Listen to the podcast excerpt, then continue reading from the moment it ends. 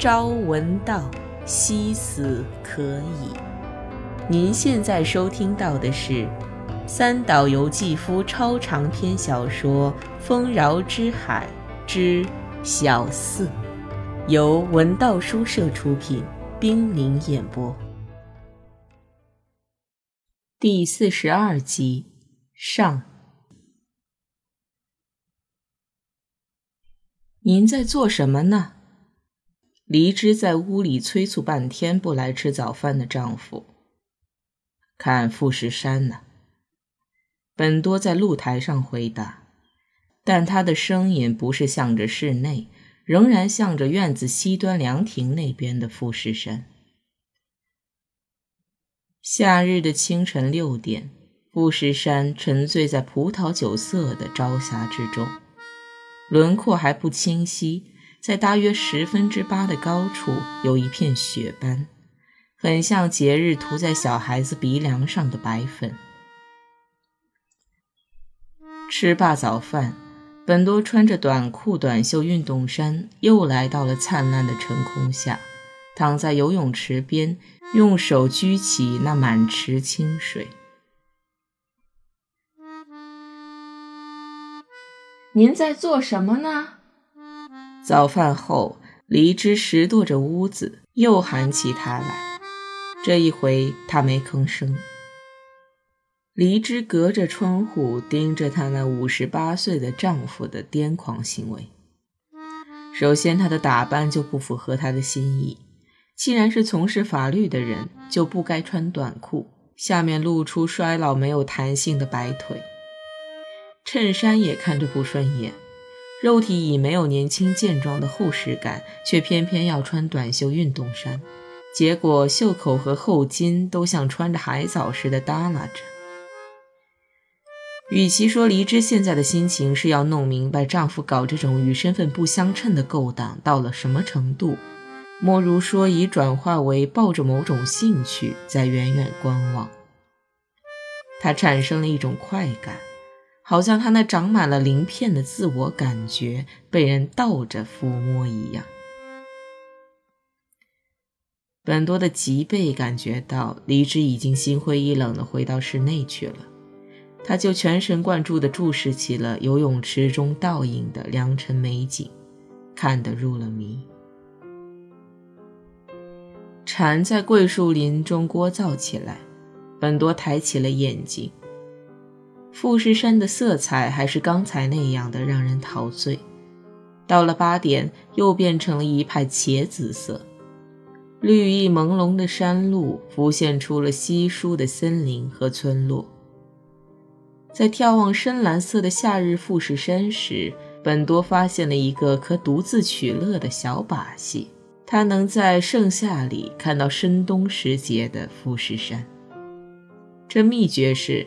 先凝视一会儿深蓝色的富士山，然后猛地把视线转向旁边的青空，于是眼中的富士残像就变成了雪白色，一座洁白无瑕的富士山就在这一瞬间浮现出来了。自从无意中领悟到了这种幻象之法，本多就相信有两个富士：夏富士旁边，东富士永存。现象旁边纯白的本质永存。把目光一转向游泳池，他看到香根山的倒影占据了相当大的水面，葱茏蓊郁的群山使人感受到夏日的酷热。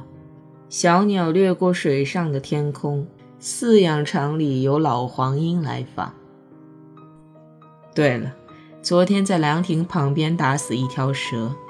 那是条二十左右的花蛇，为了防止吓着今天来的客人，他用石头砸他的头，把他打死了。这小小的杀戮使本多昨天一整天都感觉充实。那条浑身油亮的蛇挣扎扭滚的影像，在他心中形成了青黑色的钢发条。自己也能杀死什么的感觉，培养了他阴郁的活力。本多又把手伸进游泳池，拨弄着水面。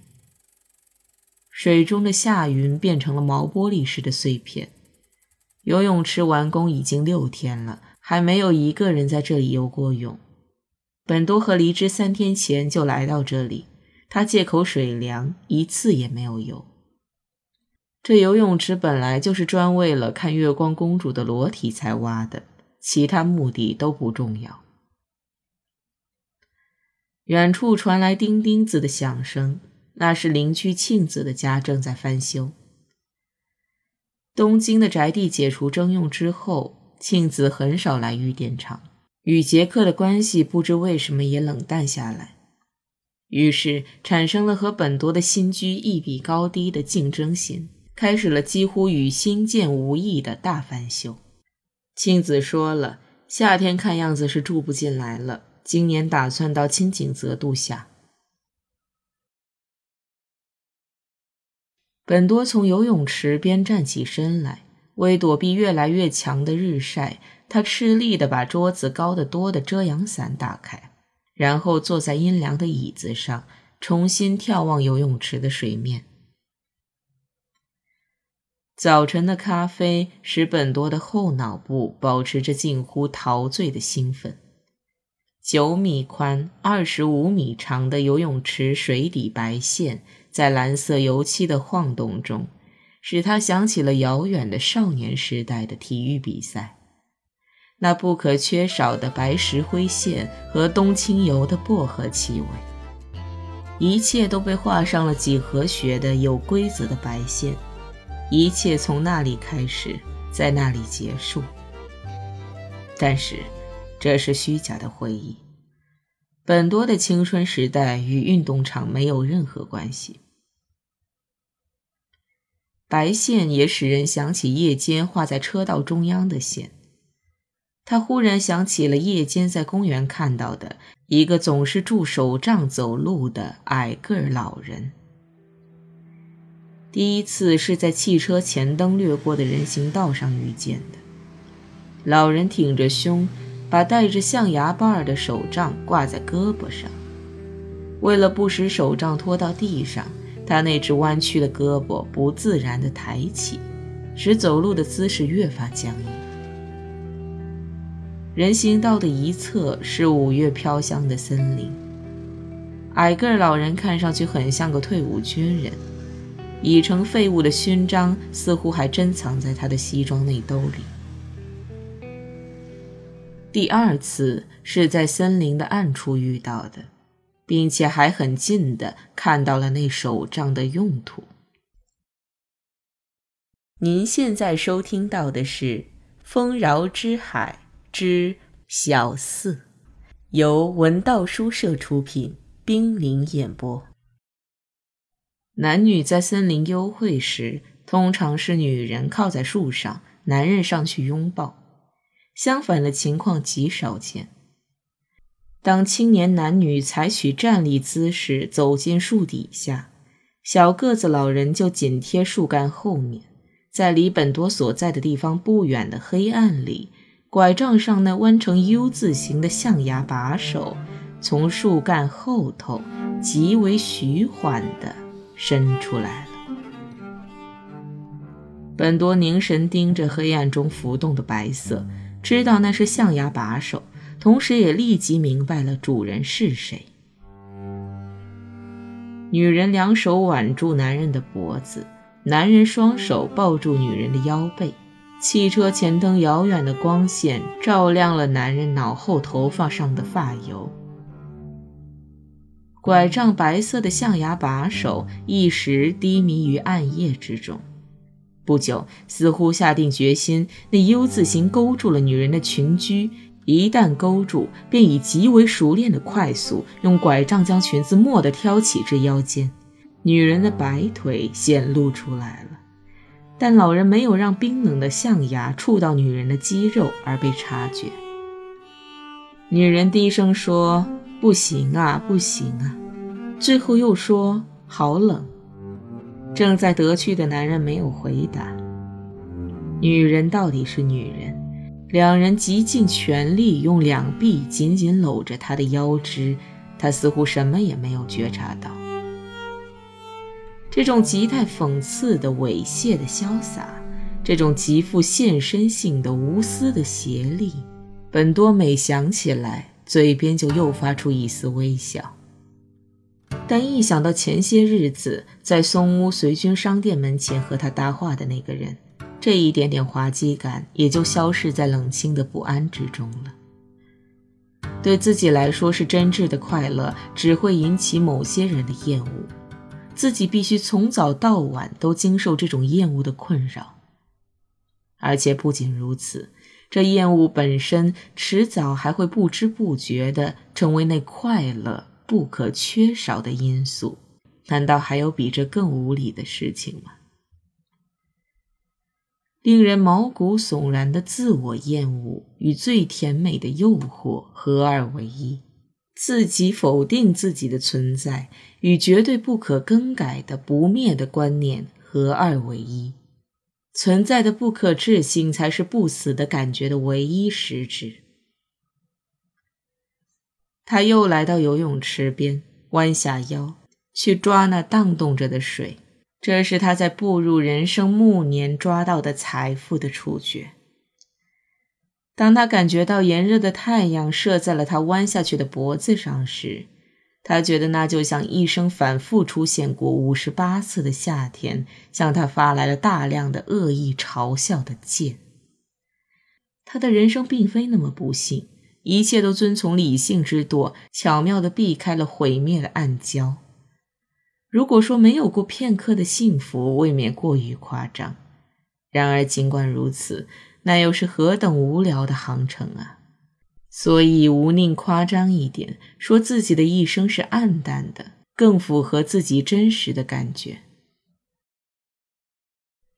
公然宣称自己的人生是暗淡的，这也可以理解为他对人生尚且抱有某种深切的友情。在与你的交游中，没有任何收获，没有任何欢乐。我并没有请求，而你却来强迫我和你交往，强迫我走进毫无道理的生活之网，使我节制陶醉，使我的拥有过剩，变正义为止谢，变理智为家当，将美监禁成羞于面世的样子。人生为把正统处以流行，把异端送进医院，使人性陷于愚昧而竭尽所能。它是堆积在农盆上的沾血的污秽绷带，那是每天给患不治之症的病人换下来的心灵的绷带。每一次换绷带，都使那老的少的发出同样的惨叫声。他感到这块山地绚丽的蓝天之上，隐藏着洁白而壮美的、忽视巨大而优柔的手。这手为了天天虚空的治愈而从事着粗野的义务，这双手亲切地触摸着他，又一次敦促他活下去。美女空上风的白云是一堆散乱的、近乎伪善的、卫生而洁白闪亮的新绷带。那么别人是怎么看他的呢？本多知道自己能够站在非常客观的立场上看问题。在别人看来，本多是最富有的律师，可以悠然度过余生。这本来是在常年审判官的生活里所保持的大公无私、光明正义的当然回报。人们只有艳羡，谁也不会加以非难。这是市民社会对市民的忍耐有时给予的过迟的回报之一。如今。即使本多万一暴露小小的恶行，人人无疑都会当作常有的无罪的恶癖，含着微笑加以饶恕。总之，在这个世界上，他拥有一切，除了孩子。要不要领养一个？夫妻俩曾商量过，也有人劝说过，但在他们发财之后，一直就不愿再提及此事。本多也不热心了。因为他们对为弄钱而登门的人害怕起来。